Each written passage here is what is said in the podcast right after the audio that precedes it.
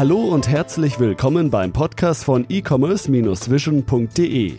Bei uns gibt es Tipps, Interviews und was es sonst noch zum E-Commerce und Online-Marketing zu sagen gibt. Begrüßt mit mir euren Gastgeber, Thomas Ottersbach. Ja, ich darf euch recht herzlich zu einer weiteren Podcast-Episode willkommen heißen. Bevor es weitergeht, noch ein kurzer Hinweis auf unseren heutigen Werbepartner.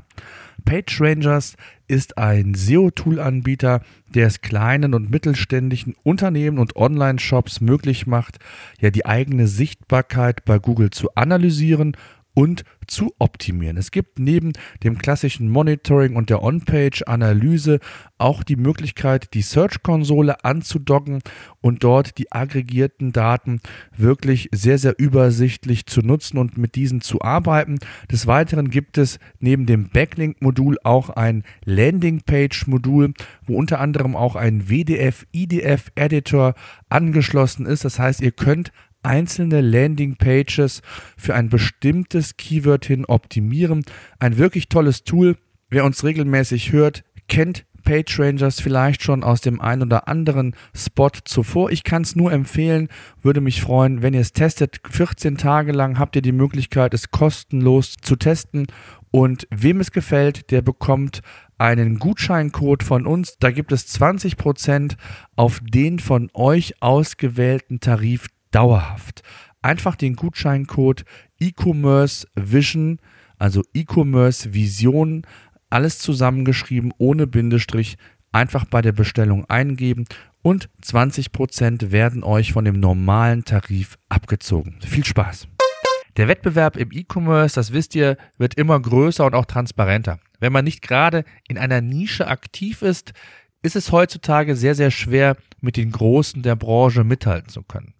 Um dann wettbewerbsfähig zu sein, gibt es verschiedene Maßnahmen und sich überhaupt ja vom Wettbewerb differenzieren zu können.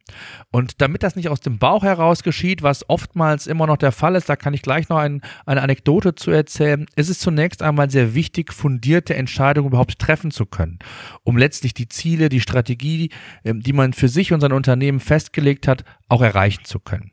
Viele Unternehmen Insbesondere kleine und mittelgroße Shops agieren, ja, ich möchte mal sagen, sehr bauchgetrieben. Ich selbst habe einen Kunden, den ich betreue, der 40 Mitarbeiter hat und immer noch ja sehr viel aus dem Bauch heraus entscheidet und gar keine ja fundierten Kenntnisse hat. Beispielsweise das Thema Retourenquote. Wenn ich danach frage, ja, wie sieht deine Retourenquote denn aus? Ja, so circa ein bis zwei Prozent. Und ähm, erfasst wird die Retour nicht. Und äh, gleiches gilt auch für eine Deckungsbeitragsrechnung in dem Sinne. Ähm, wenn ich es mal ganz überspitzt formuliere, ist die BWA am Ende des Monats das Einzige, was einem zeigt, wie viel er verdient oder auch nicht. Also das zeigt, glaube ich, nochmal, dass äh, sehr viele ja, kleinere und mittel, mittelgroße Shops so immer noch agieren, auch wenn es äh, natürlich nicht der Großteil ist. Aber äh, man sieht, dass es auch in gewissen Größen immer noch eine gewisse Relevanz hat. Und von daher freue ich mich sehr, dass ich einen Experten hier gewinnen konnte, der mit mir über das Thema Strategien und KPIs im E-Commerce sprechen wird. Ähm, es ist ein ganz, ganz wichtiger Bereich, der ja sehr häufig sehr stiefmütterlich behandelt wird. Dominik Große-Holtfort ist Professor für Betriebswirtschaft und Medienwirtschaft an der Hochschule Fresenius in Köln und lehrt dort äh, E-Commerce, Online-Marketing und Entrepreneurship. Und ähm, ja, er ist aber auch nicht nur in der Theorie zu Hause, sondern das finde ich ganz wichtig und deswegen äh, freue ich mich besonders, dass er heute Zeit gefunden hat. Er ist auch sehr aktiv oder selber aktiv im E-Commerce tätig. Und äh, bevor ich äh, weiter erzähle, würde ich vorschlagen, äh, stellen Sie sich doch unseren Zuhörern selbst mal vor, Herr Holtfort. Und ähm, ja, dann legen wir mit dem eigentlichen Thema los. Ja, sehr gerne. Äh, ja, erstmal auch vielen Dank von, von meiner Seite, dass äh, ich hier bei Ihnen im Podcast einige Einblicke oder auch einige Ideen äh, vortragen kann. Ja, ich bin, wie Sie sagten, äh, im, im, mit meinem Hauptstandbein bin ich an der Hochschule und äh, lehre den, die Themen E-Commerce und Online-Marketing und gleichzeitig bin ich auch Leiter des E-Commerce-Instituts äh, Köln hier an der Hochschule Fresenius und forsche eben auch und äh, berate verschiedene Partner. Also wir machen praxisnahe Hochschullehre und da gehört es eben dazu, auch mit sehr vielen E-Commerce-Unternehmen und auch anderen Unternehmen, gerade beim Thema Online-Marketing, dann im Kontakt zu stehen. Und tatsächlich habe ich auch einen äh, ja auch längeren Ausflug in die E-Commerce-Praxis gehabt. Also ich habe bis Ende 2015 einen eigenen Online-Shop betrieben, äh, ein etwas, äh, ja, Sie sagten gerade schon Nischen, äh, Nischenthema. Äh, ich habe also im Jahre 2009 einen Online-Shop für mediterrane Pflanzen gegründet und ähm, ja auch soweit erfolgreich gebracht, dass ich ihn dann also Ende 2015 verkaufen konnte. Er war schlicht zu groß geworden. Äh, das war für mich aber äh, eben nicht nur äh, die Möglichkeit, E-Commerce hautnah kennenzulernen, sondern äh, tatsächlich dann auch auf diese Art und Weise ein aus, einen Einstieg in diese Themen zu finden, die ich wahnsinnig spann, äh, spannend finde. Äh, also es ist tatsächlich genau mein Ding, wie man so schön sagt. Nicht? Es verbindet tatsächlich betriebswirtschaftliche, auch rationale Aspekte mit äh, unternehmerischem Handeln, mit äh, auch einiger Kreativität, die man braucht. Nicht? Und diese äh, insgesamt sechs Jahre, die ich also dann als aktiver ähm, Online-Händler tätig war, die haben mir sehr geholfen. Danach habe ich dann äh, natürlich auch meine Kontakte weiter, ähm, weiter genutzt und bin also mit vielen Online-Händlern im Gespräch. Ich äh, veröffentliche eben auch zu diesem Thema und äh, auch zu Online-Marketing-Themen äh, auf der auf der im Magazin von OnPage.org, so dass äh, das, was mir immer wichtig war, dass ich eben nicht nur akademische Lehre und Forschung mache, sondern eben auch mit einem Bein in der Praxis stehe, dass das auch weiterhin funktioniert. Mhm. Jetzt ist ja die Frage, und das ist ja so, ja, die Frage, die sich eigentlich jeder Online-Händler letztendlich stellen soll, wie werde ich erfolgreich? Und dann die zweite Frage, ja, was sind die wichtigsten Faktoren im E-Commerce für Erfolg aus Ihrer Sicht? Ja, also klar, nicht? Das, das sollte sich jeder Unternehmer an jeden Morgen stellen. Äh, diese, diese Frage, bin ich, äh, bin ich mit dem, was ich tue, auf dem richtigen Weg? Bin ich erfolgreich nach meinen Maßstäben? Nutze ich vor allen Dingen das Potenzial? Bin ich wettbewerbsfähig? Und das ist natürlich eine nicht ganz kleine Frage, sondern da sie auch von vielen Marktentwicklungen, vor allen Dingen auch von den Wettbewerbern abhängig ist, äh, muss man das schon sehr fundiert machen. Das überfordert aber viele und ähm, ich habe dafür mich selber eine Formel gefunden, äh, die man vielleicht am besten erklären kann mit der mit der kleinen Geschichte, die zu dieser Formel geführt äh, hat. Ich habe nämlich dann vor einigen Jahren mal mit einem äh, befreundeten Unternehmer gesprochen. Das war der äh, Markus Kobelt von Lubera.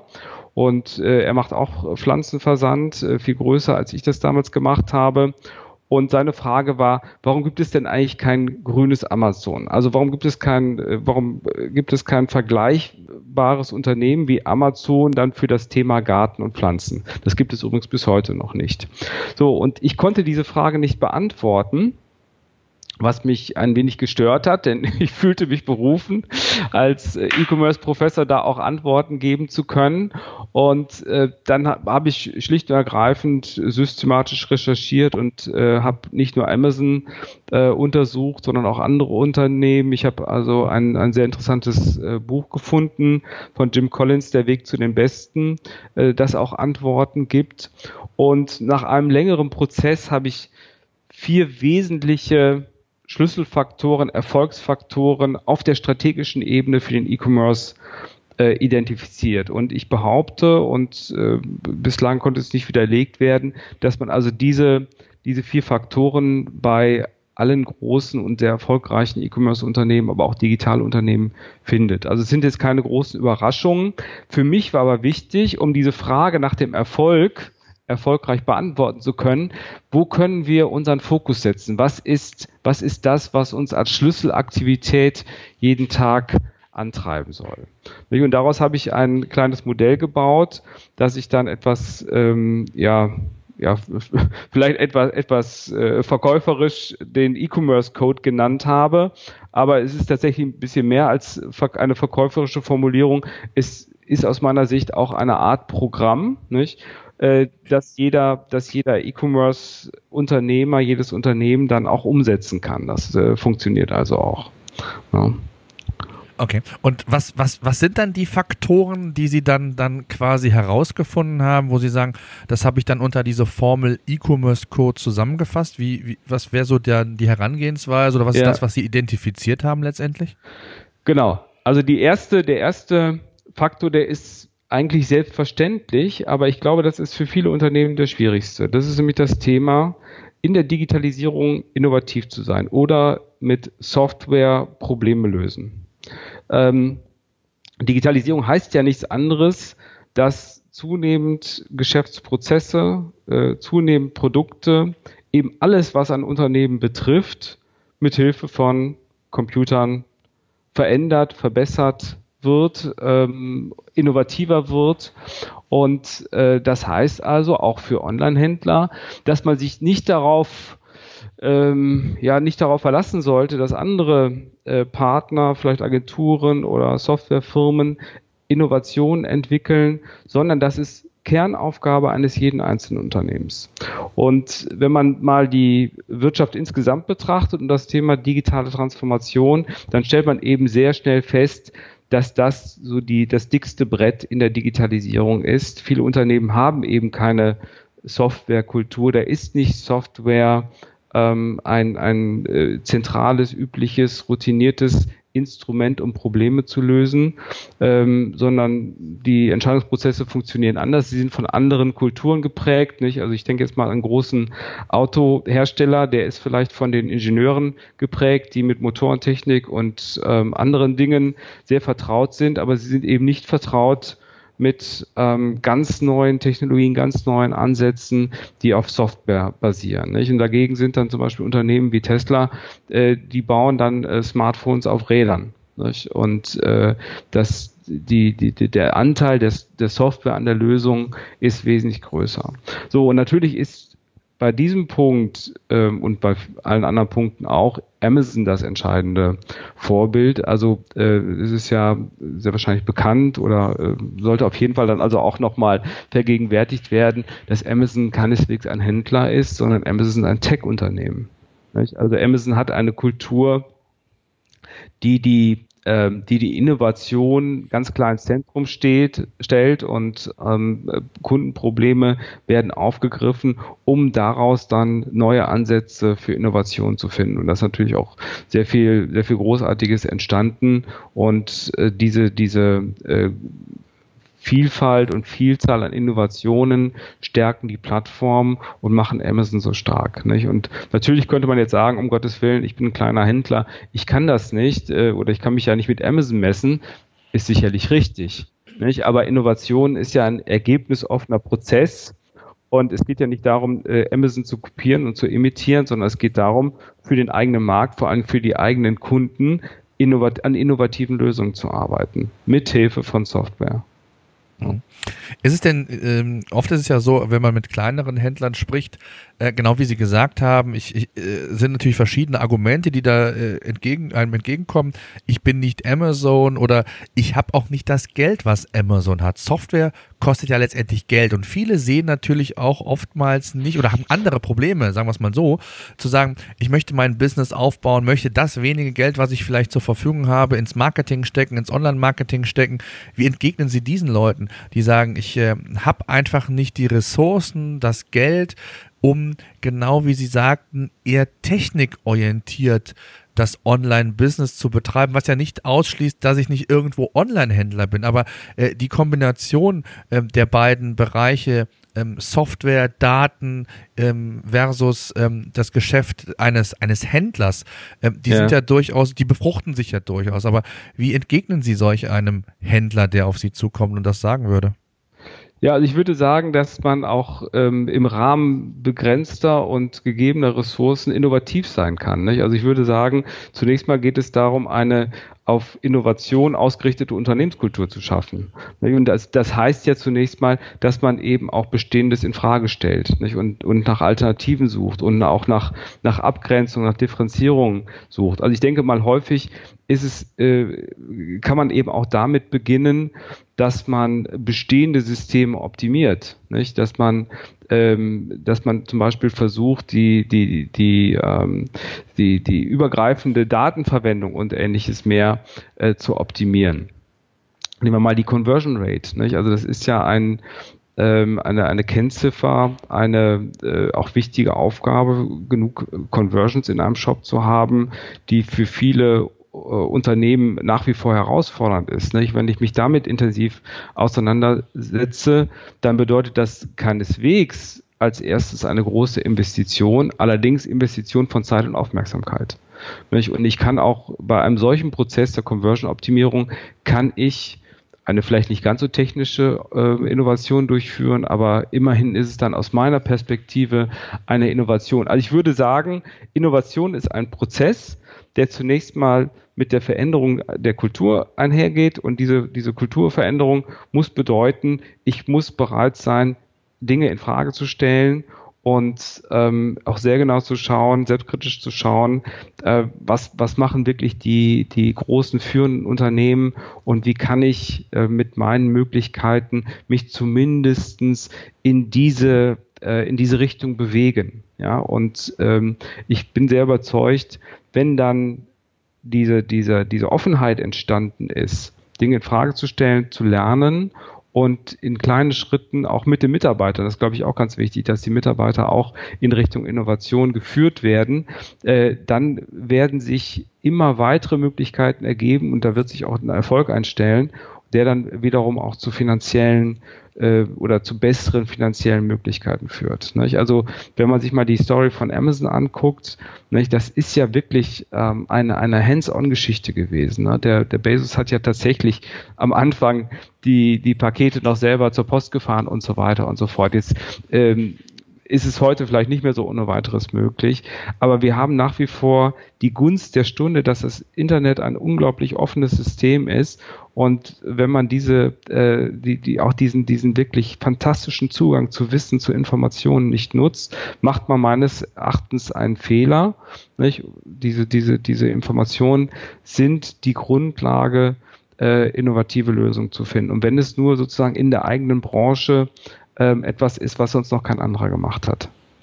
Ist für Sie denn Innovation nur gleichbedeutend mit äh, guter Softwarestruktur, guter, guten Daten oder geht es auch noch weiter zu sagen, auch natürlich auf Produktseite zu sagen, das Thema Eigenmarken beispielsweise ähm, ist ja immer wieder ein Thema, wo man sagt, das sind eigentlich nur noch die Möglichkeiten, wie man sich heutzutage, wenn überhaupt, ja. differenzieren kann. Oder ähm, wie würden Sie das jetzt sehen?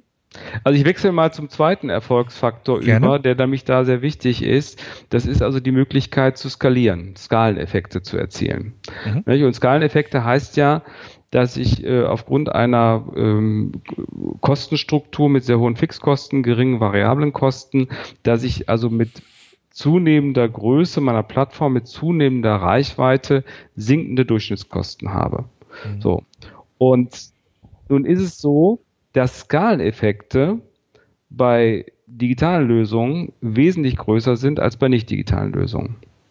Das heißt, es spricht aus rein ökonomisch-betriebswirtschaftlicher Sicht wahnsinnig viel dafür, einen Schwerpunkt bei Software, bei digitalen Innovationen zu finden. Das heißt, eine Lösung zu bauen, die dann bei einem Wachstum der Plattform schlicht und ergreifend zu sehr günstigen äh, Kosten führt und diese Kosten und diese günstigen Kosten führen dann wiederum zu überdurchschnittlichen Gewinnen und äh, freien Cashflows. Ich sage mal ein Beispiel. Sie bauen also eine, eine Produktseite, eine Landingpage, die also perfekt ist. Da macht es doch ganz klar einen Unterschied, ob das jetzt 1000 Leute sehen oder eine Million oder vielleicht 100 Millionen Leute. Nicht? So, und ähm, wenn Sie die Gewissheit haben, dass es vielleicht 100 Millionen sind, dann können Sie natürlich auch einen ganz anderen Impact auf die Qualität dieser Landingpage bauen. Und vielleicht gehen Sie hin und äh, suchen sich einen Entwickler und dieser Entwickler äh, erstellt für Sie so eine Art äh, Produktseiten, Baukasten was auch immer. Nehmen wir mal ein anderes Problem, das ist, glaube ich, äh, aktueller bei vielen Händlern. Nehmen wir mal die mobile Seite. Nicht? Also ich meine, es ist ja offensichtlich und ganz klar, ähm, dass wir hier den Paradigmenwechsel oder die, die, die, die Veränderung hin zu einer überwiegend Mobilnutzung bereits vollzogen haben. Ne? Aber ich sehe das immer wieder, viele Händler ähm, haben da noch erheblichen Nachholbedarf. Die Conversion Rates auf den mobilen Shops sind deutlich geringer.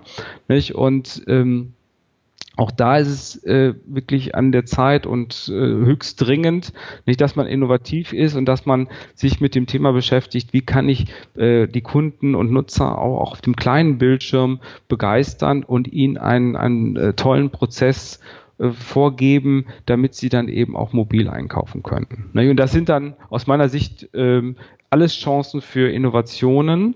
Äh, wo man natürlich ein bisschen Mut braucht, ist klar nicht. Und, und äh, gerade Wechsel von Shopsystemen, Arbeiten am Shopsystem, das, das weiß ich noch allzu gut. Nicht? Das äh, sind schon spannende, äh, teilweise auch nervenaufreibende Situationen. Aber ich denke oder ich weiß, dass man sich dieser Situation stellen muss. Nicht? Und ähm, wenn die, wenn die Desktop-Plattform stark war, dann muss das Ziel sein, eben auch die mobile Plattform stark zu machen. Und ähm, das ist dann wiederum eine digitale Innovation, ein digitaler Fortschritt, der die, die Chancen hat, äh, zu Skaleneffekten zu führen.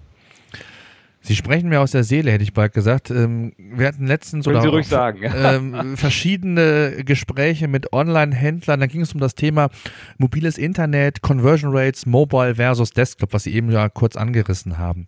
Und ähm, ich fand es immer erschreckend, muss ich sagen, selbst ein ja, namhafter und namenhaftes äh, Unternehmen, ich möchte jetzt gar keinen Namen nennen, ähm, die dazu ja sich zu der Aussage ähm, hergerissen haben, zu sagen, ja, Mobile äh, ist für uns wichtig. Wir wissen ja auch, dass Zalando und auch große andere Shops mittlerweile über 50 Prozent mobilen da Traffic haben, ähm, aber es natürlich nicht schaffen, ähnliche Conversion Rates umzusetzen, wie das Desktop aktuell mhm. noch der Fall ist. Und oftmals höre ich dann so, ja, Mobile ist einfach ein anderes Medium.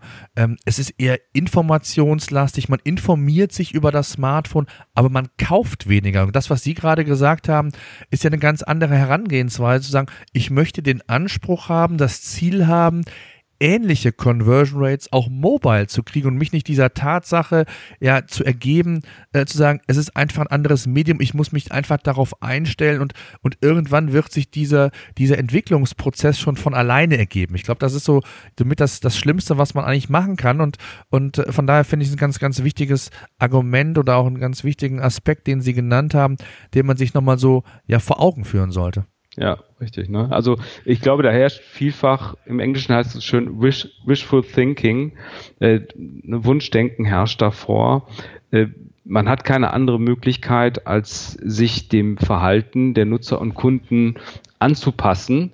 Besser noch, es vorherzusehen oder nicht vorwegzunehmen, damit man dann also auch äh, keine äh, äh, keine Einbußen hinnehmen muss, wenn es zu signifikanten Veränderungen kommt. Und die Veränderungen sind schon da, das hängt ein bisschen von der Zielgruppe ab, aber auch bei älteren Zielgruppen kann man das ganz deutlich sehen, nicht, dass also hier der Anteil der mobilen Nutzung deutlich steigt. Und meines Erachtens ist das eine Form von Resignation, wenn man sagen würde, prinzipiell nehme ich auf dem, auf der mobilen Plattform geringere Conversions hin. Äh, ich denke mal, dass es dann doch äh, einige Unternehmen gibt, vermutlich die führenden, die das nicht tun, nicht? Und äh, dann überlässt man diesen Unternehmen das Feld, nicht? Und ähm, für die für den langfristigen Erfolg ist das jetzt wieder eine äh, doch zentrale äh, zentrale Phase. Vielleicht ist es E-Commerce, ich weiß nicht 3.0, 4.0, was auch immer, nicht? Äh, aber es ist die Chance, ähm, wiederum eine zweite digitale Plattform aufzubauen, die bei einem Wachstum zu Skaleneffekten führt und die Skaleneffekte, die geben einem E-Commerce-Unternehmen oder generell einem Unternehmen natürlich wirtschaftliche Potenz. Nicht? Das entstehen also freie Mittel, die man dann äh, für weitere Innovationen oder äh, andere Investitionen verwenden kann, die das Unternehmen und vor allem auch die Plattform wieder stärken. Nicht? Also die, die digitale Innovation und Skaleneffekte, die greifen in meinem Modell also ganz eng ineinander. Wichtig ist natürlich auch, dass dann zur Erzielung von Skaleneffekten die Plattform auch wächst. Nicht? Und da kommt dann Online-Marketing ins Spiel, dass also logischerweise dann eben auch eine, eine Schlüsselkompetenz in dem Unternehmen ist, in jedem Unternehmen sein muss, ähm, dass äh, da ähm, das Wachstum tatsächlich und Wachstumsziele auch ganz klar verfolgt und erreicht werden. Mhm. Jetzt hatten wir Innovation als, als einen wichtigen Faktor. Ähm, dann hatten wir Skaleneffekte. Was ist der dritte Aspekt oder der dritte ja, der dritte, der dritte Aspekt, der schließt sich dann wiederum gleich an die Skaleneffekte an, wenn die Plattform wächst. Und Plattformwachstum heißt ja, dass die Zahl der Nutzer und Nutzung zunimmt, dann steigt auch die Datenmenge, die ich, ähm, die, die auf dieser äh, Plattform dann generiert wird, gespeichert wird, zur Verfügung steht, sodass der dritte Faktor Data-Driven Marketing ist. Mhm. Sie haben ja äh, in Ihrer Einleitung das Bauchgefühl angesprochen und für mich ist E-Commerce und Digitalisierung tatsächlich das Ende des Bauchgefühls. also wir ja. können man kann es nicht mehr hinnehmen. Wir haben also wirklich die Möglichkeit, wie man so schön sagt, granular bis ins Detail äh, viele Fragen zu adressieren und ähm, weitgehend konkrete Antworten zu finden. Und natürlich ist das am Anfang sehr anstrengend, nicht? wenn man also den Dingen wirklich auf den Grund geht. Aber ganz toll ist es, das ist eine wunderbare Erfahrung, wenn man dann eben auch merkt, dass es sich lohnt, äh, den, den Dingen wie zum Beispiel, äh, warum habe ich in einer Produktkategorie äh, X Conversions, in der anderen Produktkategorie Y Conversions, warum habe ich also äh, in einem Kundensegment äh, mehr Retouren, hier weniger Retouren und so weiter.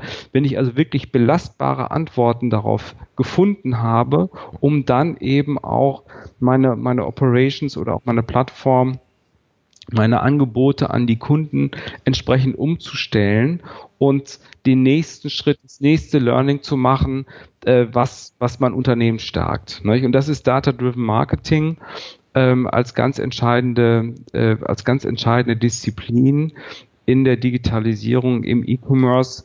Äh, Sie wissen und wir alle wissen, dass es natürlich da also auch, äh, wie soll ich sagen, mehrere Levels gibt. Nicht? Ich spreche jetzt noch nicht mal von äh, Data Science oder Data Analytics, wo wir also komplexe, auch komplexe mathematische äh, Modelle bis hin dann in Richtung künstliche Intelligenz einsetzen können, sondern es geht zunächst mal darum, die Daten, die da sind, ähm, so zu verwenden und regelmäßig auszuwerten, damit äh, alle wichtigen Entscheidungen datengestützt sind, belastbar sind, objektiviert sind und ähm, auch auf diese Art und Weise ja auch das Wissen im Unternehmen steigt und Wissen äh, ist Macht, ja. Äh, und, und Wissen ist dann der nächste Erfolgsfaktor, der ein Unternehmen auch groß und ähm, dann eben wettbewerbsfähig macht, vor allen Dingen.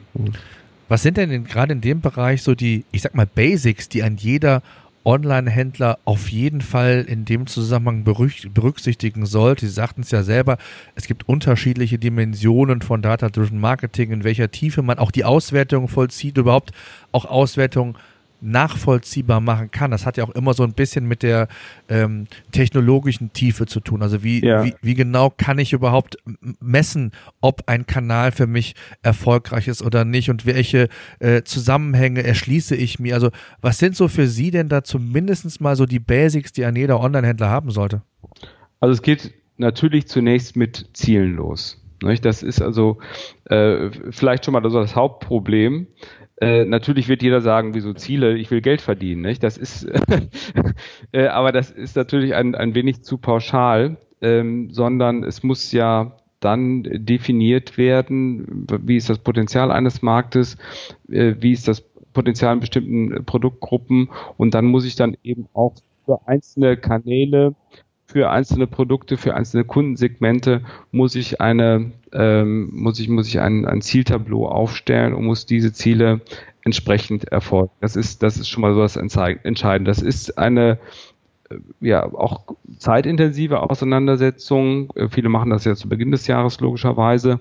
Ähm, aber die lohnt sich, das ist die Grundlage. Denn wenn ich keine Ziele habe, kann ich nichts messen. Und wenn ich nichts messen kann, habe ich keine keine Ergebnisse, äh, an denen ich steuern kann.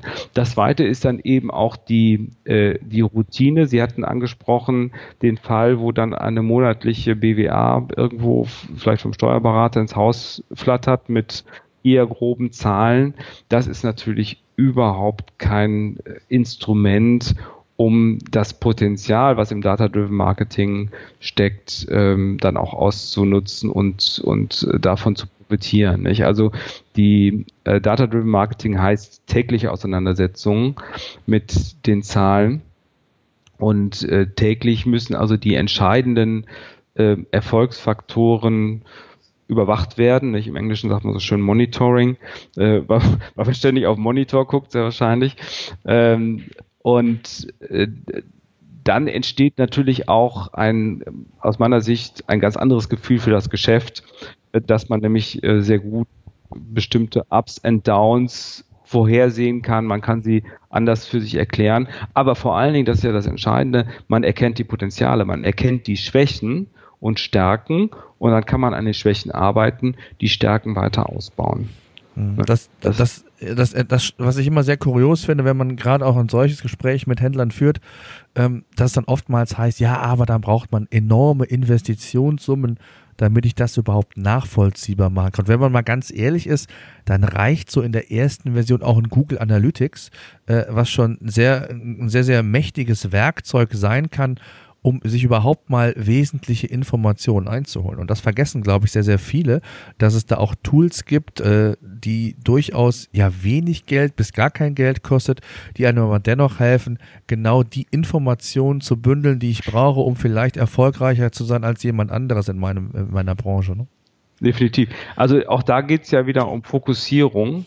Und ich hatte irgendwann mal in meiner Karriere als Online-Händler so den Eindruck, äh, ich, ich bin jemand, der da auf die Daten starrt. Ich habe das genannt, Männer, die auf Daten starren. Es gab mal so einen Film, Männer, die auf Ziegen starren, nicht? aber es waren dann eben die Daten. Äh, und dann habe ich festgestellt, das Problem sind gar nicht die Daten. Daten gibt es ja genug. Das, das Problem sind also nicht die Antworten, das Problem sind die Fragen. Mhm. Man muss also die richtigen Fragen stellen und da sind wir wieder bei den Zielen. Die Ziele, Ziele geben ja die Fragen vor. Warum ist meine Conversion Rate ähm, so niedrig? Ja, was sind da die Gründe? Und ähm, das, das, das führt dann sofort zu der Frage, was sind denn wirklich die zentralen äh, die zentralen Schritte. Äh, Sie kennen das Pareto-Prinzip, nicht? Also 20 äh, Prozent der Produkte oder 20 Prozent der Kunden stehen Pi mal Daumen für 80 Prozent des Erfolges, nicht? Und äh, darum geht es, wenn die Möglichkeiten begrenzt ist. Natürlich klar, wenn man äh, gut finanziert ist, wenn man sehr groß ist, da muss der Anspruch natürlich anders sein. Da muss man dann schon äh, einen größeren, äh, eine größere Bandbreite auch abdecken.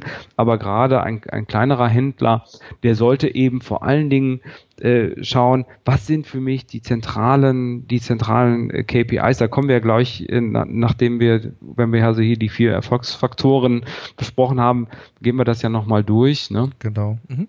Und ähm, mit einem solchen Setting, das kann man ja auch wunderbar in, in einem Dashboard oder in anderen Visualisierungsmöglichkeiten äh, abbilden, kommt man dann, äh, kommt man dann sehr schnell in eine Routine, in einen Workflow, dass man das Unternehmen auch wirklich steuert. Und wenn man diese, diese, diesen einen zentralen Steuerungsansatz gefunden hat und man wächst, nicht, dann kann man das eben auch dezentralisieren. Das heißt, also, es gibt für jede Formel, für jedes Business-Problem gibt es dann eben eine Formel, eine Gleichung ähm, und diese Gleichung kann dann kann dann nachvollzogen werden. Ich habe also vor kurzem ein interessantes oder zwei interessante Büchlein äh, gefunden äh, von einem Herrn namens John Rossman, der hat bei Amazon Amazon Marketplace aufgebaut. Das eine heißt The Amazon äh, Way und das andere The Amazon Way of IoT. Und da beschreibt er genau das, dass also bei Amazon äh, bis sozusagen in das Team hinein, in kleine Teams hinein, jedes Problem in eine Gleichung gepackt wird. Nicht? Und dann ist man ähm, in diesem Team oder in einer Abteilung oder in einem Bereich, ist man dann eben für diese Gleichung, für diese Formel zuständig. Nicht? Das sind natürlich dann auch sehr, können, können sehr komplexe Gleichungen und Formeln sein. Nicht? Aber das, das ist die, die Grundidee. Nicht? Ich habe eine Zielsetzung. Diese Zielsetzung passe, packe ich an eine mathematische Gleichung und manchmal ist es ja ganz einfach. Es ist nämlich dann Umsatz minus Kosten gleich Ertrag oder sowas, ja. Ähm, Ganz so einfach ist es nicht, aber damit fängt es ja mal an. Und dann mache ich Leute dafür verantwortlich.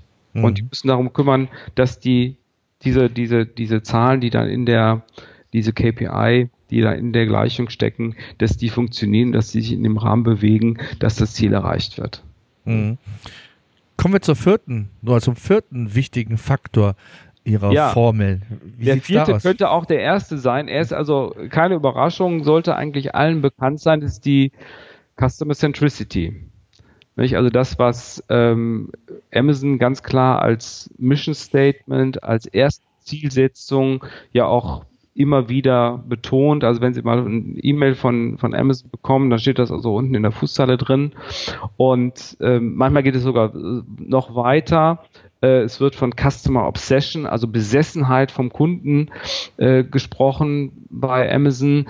Das mag jetzt so für die deutsche Seele etwas übertrieben klingen. Ähm, es ist also zunächst mal nur eine Frage der, der, der Formulierung. Äh, aber ganz entscheidend für mich ist die dahinter steckende Logik. Das ist ja jetzt nicht irgendwie ein äh, sektenähnliches Mantra, was da vorgetragen wird, sondern Jeff Bezos, der diese Strategie oder diese strategische Ausrichtung, dieses Mission Statement formuliert hat und, und dann eben auch umgesetzt hat oder dabei ist es umzusetzen, der hat eben als sehr kluger Mann intensiv analysiert, was verändert sich denn eigentlich durch das Internet und er ist auf die, ähm, ist zu der Erkenntnis gelangt, dass Internet vor allen Dingen Transparenz bedeutet.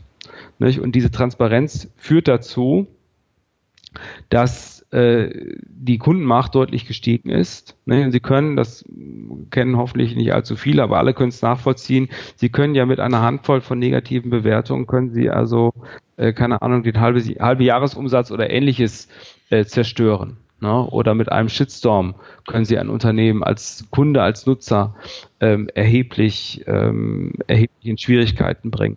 Und das ist damit gemeint. Nicht? Das heißt also, ähm, die neue Kundenmacht nicht nur zur Kenntnis zu nehmen, sondern sie auch als Chance zu begreifen und da also wirklich eine unbedingte Priorität einzusetzen. Nicht? Also es geht nicht mehr bei der Customer Centricity, es geht nicht mehr in erster Linie um die Stake, um die Shareholder. Nicht? Also Shareholder Value spielt keine Rolle oder spielt eine nachgeordnete Rolle. Es geht auch leider nicht um die Mitarbeiter in erster Linie. Man, die müssen auch zufrieden sein, aber sie sind eben nicht auf Platz eins. Es geht auch nicht dann um die, um die Geschäftsleitung, um die Vorstände. Es geht in erster Linie darum, dass das Kundenerlebnis so exzellent ist, dass bei den Kunden Begeisterung entsteht.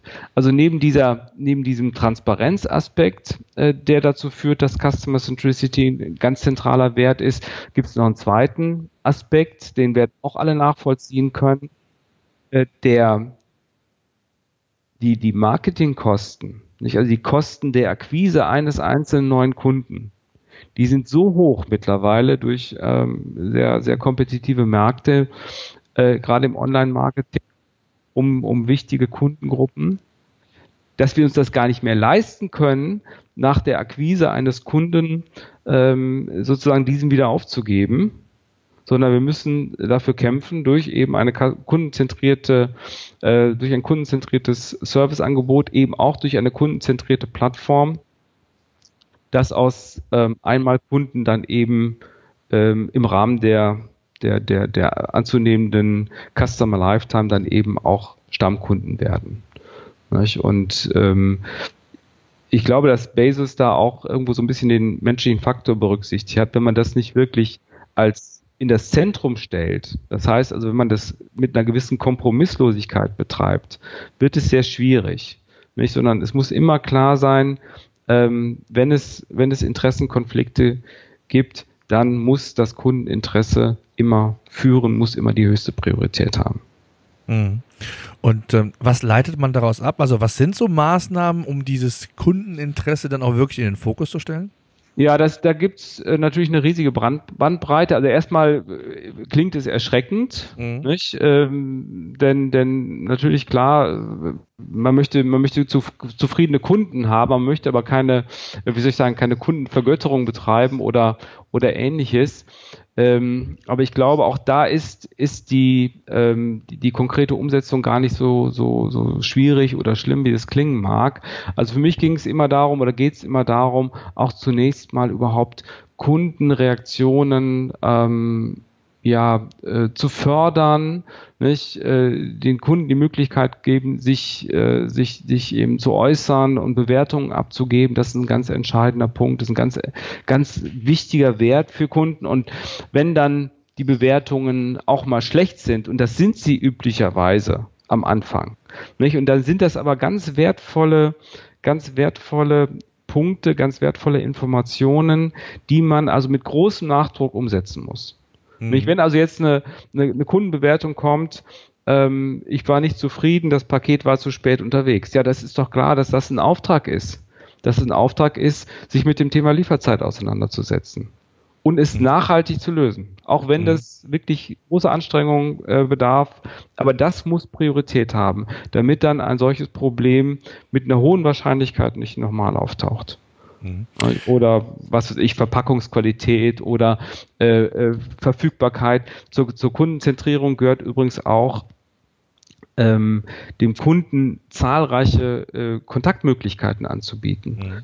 Also eine, eine, eine Präsenz zu haben, also eine Digitalpräsenz, wenn Sie so wollen. Nicht? Also äh, es gibt gute Möglichkeiten, zum Beispiel auch ein 24-7 ähm, äh, Telefonkanal anzubieten, was für viele nach wie vor wichtig ist, für viele Kunden.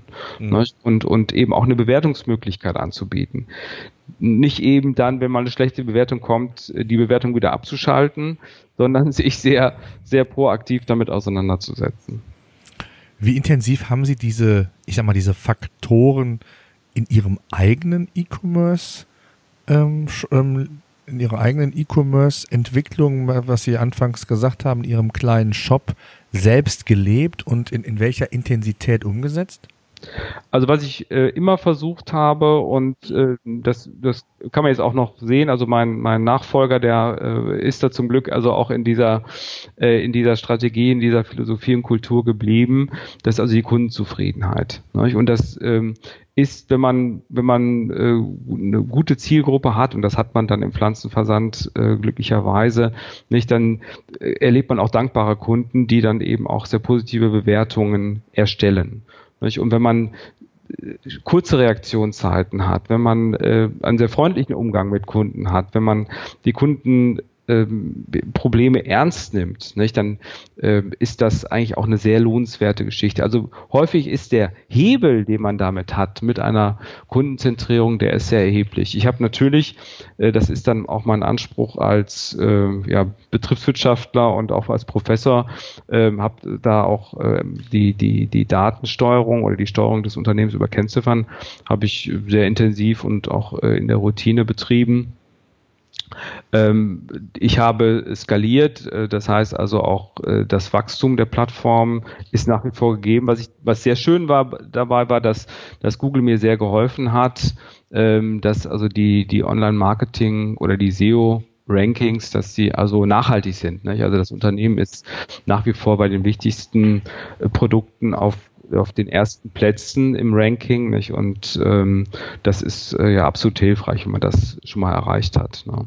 Mhm. Ähm, und äh, was haben wir noch? Ähm, ja, also Data-Driven Marketing habe ich angesprochen. Also ich habe es, ich habe es im Rahmen meiner Möglichkeiten, die Ressourcen waren eben auch begrenzt, nicht? habe ich es äh, umgesetzt und habe erfahren, deswegen kann ich das auch mit einer gewissen Überzeugung sagen, dass ähm, diese, diese Möglichkeit, ähm, diese Möglichkeit tatsächlich für alle Unternehmen ähm, besteht. Das heißt also, man kann äh, für alle dieser, diese vier Punkte, Customer Centricity, Data-Driven Marketing, Skaleneffekte und vor allem die digitale Innovation, kann man im Sinne von Lean Startup, das ist ja auch ein bekanntes äh, Programm, kann man zunächst mal mit kleinen ersten Schritten beginnen nicht? Und da muss man aber mit einer Offenheit und auch mit einer Offensivität, mit einem offensiven Verhalten, muss man diese, diese Ansätze proaktiv aufgreifen und, und immer weiter ausbauen. Und ich bin wirklich davon überzeugt, dass man dann äh, auch, auch fast jedes Geschäft, fast jedes Geschäft weiterentwickeln kann. Natürlich muss Differenzierung gehen. Das ist, ne? denn der Wettbewerb ist vorhanden, den kann man auch nicht wegdiskutieren, vor allem auch der Wettbewerb zu Amazon. Äh, dass das ja nach wie vor weiter wächst und immer stärker wird. Nicht? Aber da ist die Lösung Produktdifferenzierung, Differenzierung des Serviceangebots, vielleicht auch der Kanalstruktur ähm, und ähm, Differenzierung dürfte mit diesem, mit diesem Modell, wo äh, Customer Centricity und auch Innovation eine Rolle sein, meines Erachtens wesentlich günstiger verlaufen, als wenn man, äh, wie auch immer, als wenn man es äh, vielleicht konventionell versucht. Ja. Mhm. Kommen wir doch mal zu den KPIs, was äh, aus meiner Sicht mindestens genauso eine wichtige äh, Geschichte ist, die ebenfalls sehr, sehr häufig noch, ja, ich sag mal, unterm Radar vieler Online-Händler zu finden ist, ist das Thema KPIs. Ähm, was empfehlen Sie da genau? Ja, also auch da gilt, dass äh, der, der Fokus gegeben sein muss und der Fokus ergibt sich aus den Zielen. Nicht? Und für mich war vor dem Hintergrund Männer, die auf Daten stachen, äh, schlicht und ergreifend die Frage, äh, welche, welche Erfolgsgröße stelle ich in den Vordergrund?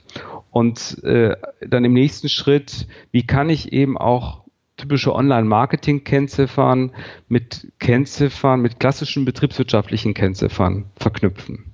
Und ich habe dann eine kleine Formel entwickelt ähm, für den Deckungsbeitrag 2. Das ist mhm. also sozusagen der E-Commerce-Deckungsbeitrag. Und das ist Umsatz minus Anschaffungskosten, also Kosten für die Ware, minus direkte Marketingkosten. Mhm. So. Das ist also das, was aus dem operativen E-Commerce-Geschäft übrig bleibt, um Gemeinkosten zu decken. Mhm. So, und dann können Sie, haben Sie eine einfache Rechnung. Sie haben hier Ihre Gemeinkosten, also Personal, Miete und so weiter. Und da haben Sie Ihren operativen Ertrag. In Sprache der, der Bilanzierung und G&V wäre das der Bruttoertrag. Ähm, und das muss also dann mindestens einander entsprechen. Besser noch, wenn der Deckungsbeitrag 2 ein wenig größer ist, als die Gemeinkosten sind, denn dann hat man also auch noch einen kleinen Gewinn.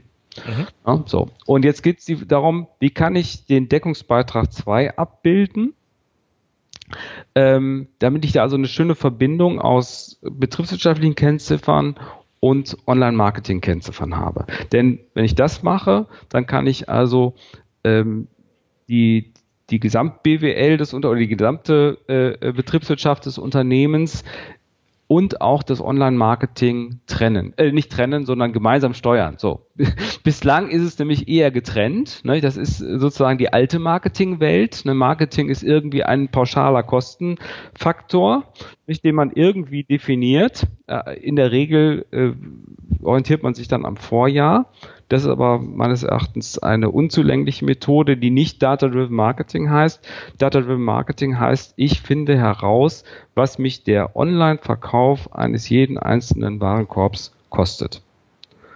Und dann kann ich eben diesen Betrag ähm, vom Deckungsbeitrag 1, also Umsatz minus äh, direkte Kosten, nochmal abziehen. Und das ist dann also der Deckungsbeitrag 2 je verkauften Warenkorb. So, und das ist der Ausgangspunkt. Und äh, von diesem Ausgangspunkt kann ich dann also meine, ähm, mein, mein, mein Datentableau und meine Kalkulation, mein, mein Reporting kann ich dann verfeinern. Also wenn ich in der Mode tätig bin oder ansonsten hohe Retourenquoten äh, habe, dann muss ich das natürlich auch unbedingt berücksichtigen. Und vor allen Dingen kann ich dann eben auch sehen, wie sind denn jetzt die Beiträge der einzelnen Online-Marketing-Kanäle zum Deckungsbeitrag 2. Mhm. Das heißt, ich habe für jeden, ähm, ich habe für jeden Kanal habe ich kann ich ein CPO identifizieren und ähm, der Deckungsbeitrag 1 dürfte überall das gleiche sein. Nicht? Das heißt, Sie haben also einen Preis und Sie haben äh, dann die, die äh, direkten Kosten für die Ware. Nicht? Deckungsbeitrag 1 ist überall das gleiche, aber für die unterschiedlichen Kanäle gibt es unterschiedliche CPOs. Übrigens gibt es da eine ganz einfache Formel, den CPO zu bestimmen. Äh, das ist nämlich schlicht und ergreifend äh, ein CPC, also ein, ein Klickpreis oder Kontaktkostenpreis, dividiert durch die Conversion Rate. Mhm. Das ist also, äh, also für mich so eine, so eine ganz äh, intuitive Formel, um sehr schnell zu einem CPO zu kommen. Und es ist ja klar, wenn Sie da also eine ganz kleine Conversion Rate haben, dann haben Sie sehr hohe CPOs. Nehmen wir mal den Mobilkanal, da haben Sie äh, kleine Conversion Rates. Da haben sie zwar auch kleinere Klickpreise, zum Beispiel bei, bei AdWords, nicht? aber äh, sie haben auch äh, sehr kleine Conversion Rates und dann wird, wird der CPO entsprechend wieder höher. Und dann muss man eben schauen, naja, welcher Kanal ist denn jetzt eigentlich wirklich ähm, profitabel? Und welcher ist es nicht. Äh, was da Schwierigkeiten bereitet, das ist die berühmte Attribution, also die Zuordnung des Verkaufserfolgs auf die einzelnen Kanäle. Wobei da auch Google Analytics hilft und äh, es gibt da auch einen sehr schönen Beitrag von, von Avinash Kaushik, das ist ja der äh, Begründer von Google Analytics und äh, der hat mal diese Zuordnungsmodelle verglichen. Das muss man auf jeden Fall machen, äh, denn ansonsten vergleicht man Äpfel mit Birnen und äh, kommt dann zu schiefen Ergebnissen. Definitiv, vor allen Dingen das Thema Multi-Channel-Tracking ist ja auch nochmal so eine ganz besondere Herausforderung, die jedem so es, genau. Händler, äh, ich sage jetzt mal auch nochmal, äh, ja, vor eine ganz neue Herausforderung bringt. Sehr, zum Teil sehr kostenintensiv, wenn man es über, ich sag mal, externe Dienstleister macht. Da ja. zahlt man dann schon mal sehr, sehr ähm, ähnlich wie so ein Ad-Server-Anbieter ähm, pro, pro Einblendung, dann pro Conversion Rate auch nochmal prozentual, je nachdem, wie das Geschäftsmodell ist.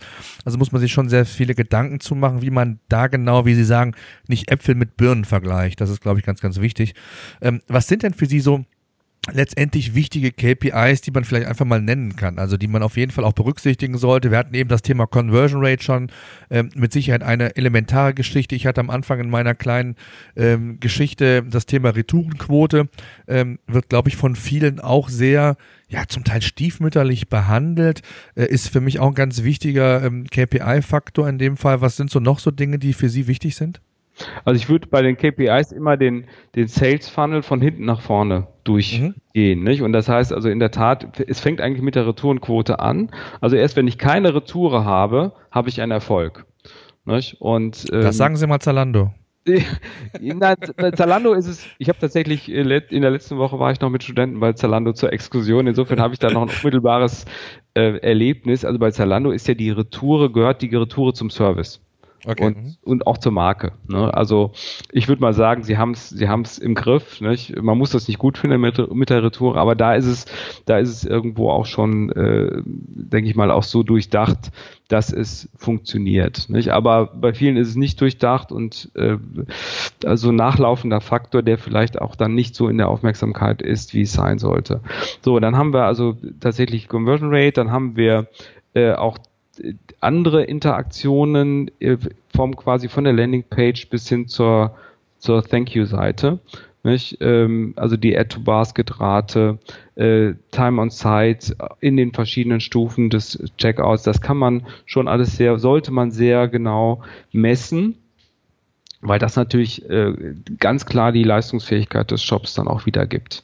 Also wenn äh, nur wenige Kunden, wenn ich wettbewerbsfähige Produkte und Preise habe, das also das erste, das ist ähm, die Arbeit des Kaufmanns, die man immer machen muss. Ne, wenn ich wettbewerbsfähige Produkte und Preise habe ne, und die Kunden aber diese Produkte äh, einfach nicht in den Warenkorb befördern, dann muss ich mir natürlich ansehen, was da die Ursachen sind. Vielleicht sind es schlechte Fotos, vielleicht ist es ein, eine nicht conversion optimierte Landingpage, ähm, vielleicht fehlen Trust-Signale im Warenkorb. Nicht? Das sind alles Dinge, äh, die dann solche Verhaltens-KPI äh, für den, für den Sales Funnel oder für das letzte Ende des, des Sales Funnels dann eben auch liefern.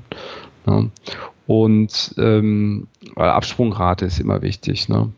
Dann haben wir ähm, dann die gesamte, die gesamte Bandbreite der Online-Marketing-Kanäle. Und ähm, natürlich geht es um, um ähm, Visitors, weniger um Visits. Und ähm, dann haben wir in den einzelnen Kanälen natürlich noch spezifische Kennziffern. Also es wird an Kennziffern nicht mangeln. Also wichtig ist, dass jeder Händler seinen Sales Funnel klar vor Augen hat und äh, dann die, die Kennziffern so gestaltet oder so auswählt, dass er seinen eigenen Sales Funnel mit Sicherheit äh, bereichert um einige Spezialitäten, denn möglicherweise ist da auch jeder Online-Shop anders und die meisten jedenfalls, ähm, dann eben auch steuern kann. Natürlich gibt es eine sozusagen Mutter aller Kennziffern, eigentlich ist es gar keine Kennziffer, sondern ein Modell das ist der Customer Lifetime Value. Mhm. Wobei ich sagen muss, das ist natürlich eine sehr komplexe Größenordnung. Ich habe gesagt, es ist keine Kennziffer, sondern ein Modell. Warum ist es ein Modell? Weil es sowohl die Gegenwart als auch die Zukunft beschreibt. Customer Lifetime Value heißt ja, ich habe in der Gegenwart eine Investition in die Akquise eines Kunden und erwarte dann in der Zukunft Erträge, also Deckungsbeitrag 2. Das heißt, ich muss also für ein für das aktuelle Kundensegment muss ich äh, habe ich die die Akquisekosten, da bin ich ziemlich sicher, weil das ja gegenwärtige Daten sind, aber bei den zukünftigen Erträgen muss ich prognostizieren. Und dann muss ich tatsächlich äh, fortlaufend äh, auch überprüfen, sind meine Prognosen denn auch eingetreten.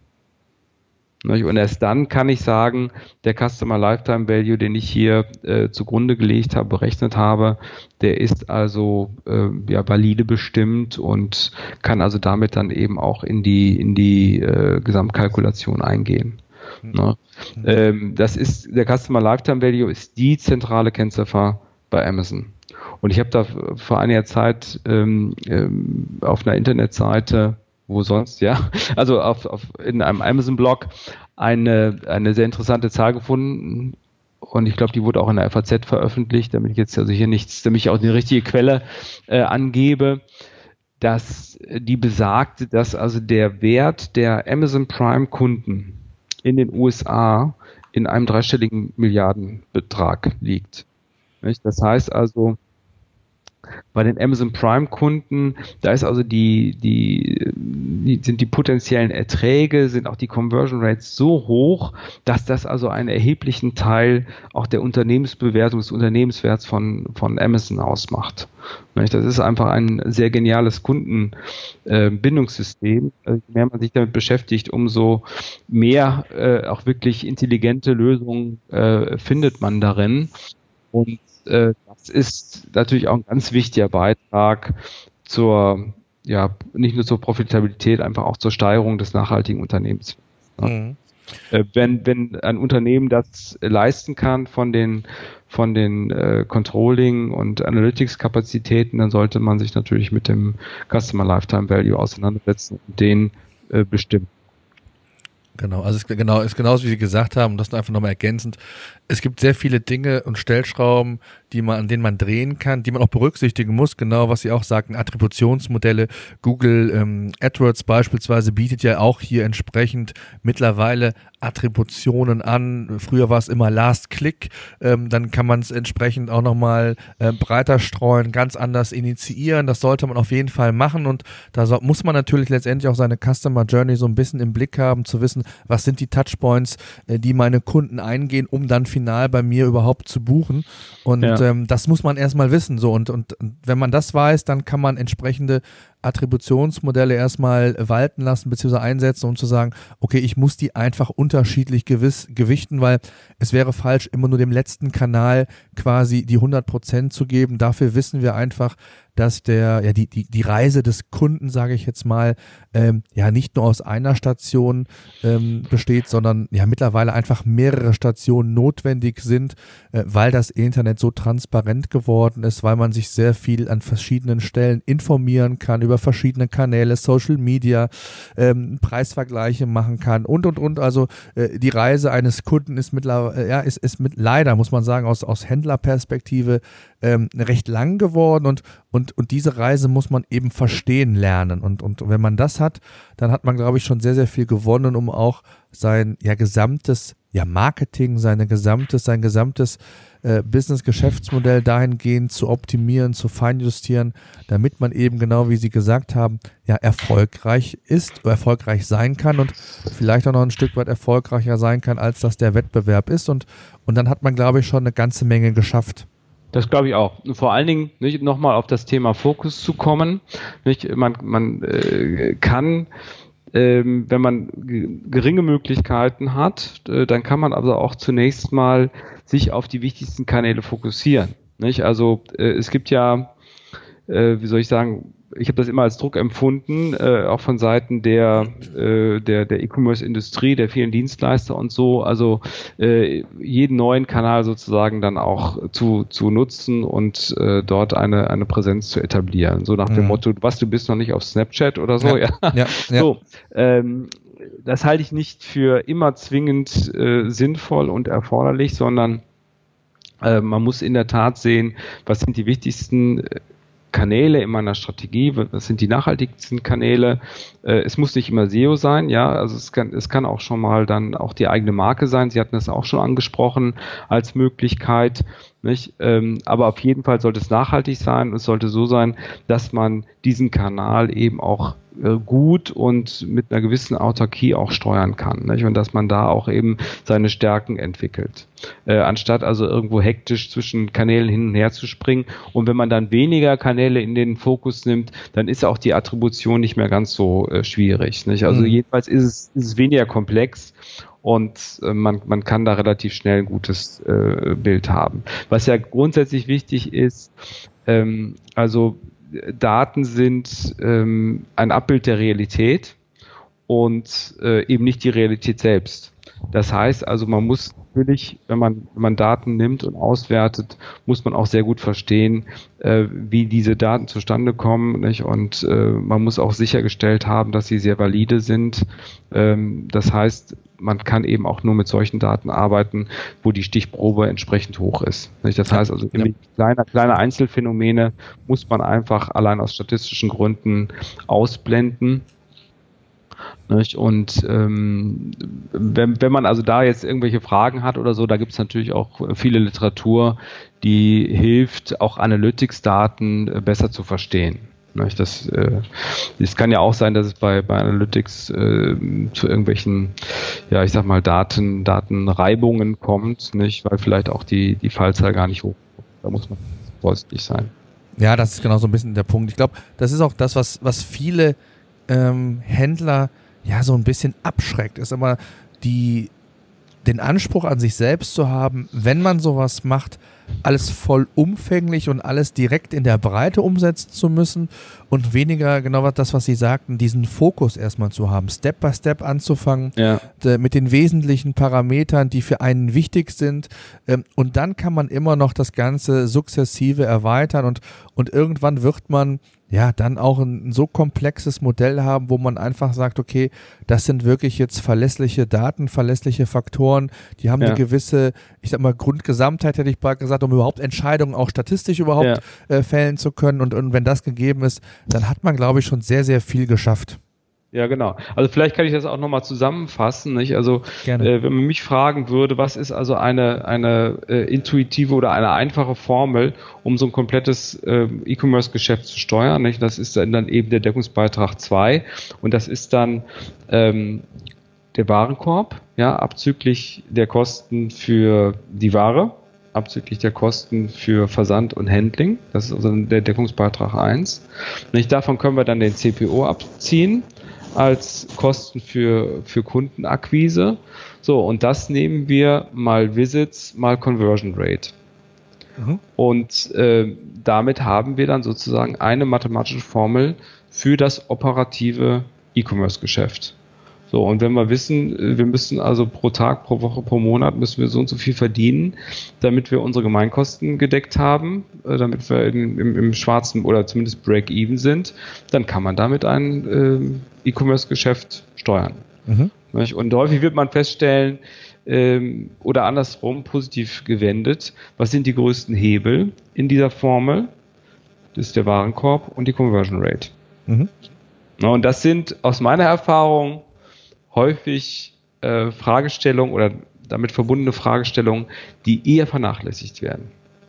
Ne, weil, weil beides komplexer ist. Es ist immer einfacher, Traffic einzukaufen, als sich mit der sozusagen Umsetzung des Traffics auseinanderzusetzen. Ich bin immer wieder überrascht auf der Demexco hier in Köln.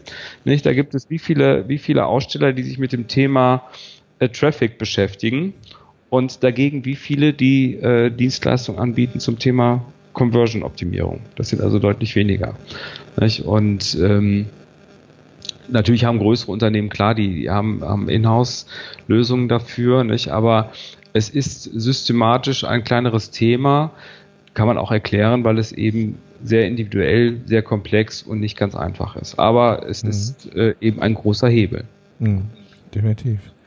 Ja, Herr Großläufert, ich danke Ihnen sehr mal für diesen Einblick. Sehr, sehr spannend und äh, ich glaube, man hat auch gemerkt, das sind sehr, sehr viele Facetten, die da ja Einfluss nehmen, ne? die auch äh, in gewissen äh, oder in unterschiedlichen Dimensionen angepackt werden können von Händlern, also wirklich auch von kleinen Händlern, die ähm, ja mit wenigen Mitteln durchaus auch schon ja relevante Kennzahlen und entsprechende Steuerungselemente auch wirklich fundiert erzielen können. Andere wiederum, die, ich sag mal, sich sukzessive erweitern, um dann wirklich auch bis hin zu dem Thema Predictive, ne, also zu ja. das, was Amazon ja auch äh, praktiziert oder auch andere große Unternehmen zu sagen, äh, wir wollen vorausschauen, was sind die nächsten Produkte, wann wird der Kunde das nächste Mal tätig. Also all das sind natürlich so Dimensionen, die man da noch ausweiten kann, aber ich glaube, die würden an dieser Stelle auch zu weit führen, sondern wichtig ist erstmal, dass man so bei den, ja, ich nenne es immer so die Hausaufgaben, bei den Hausaufgaben, bei den Basics so anfängt,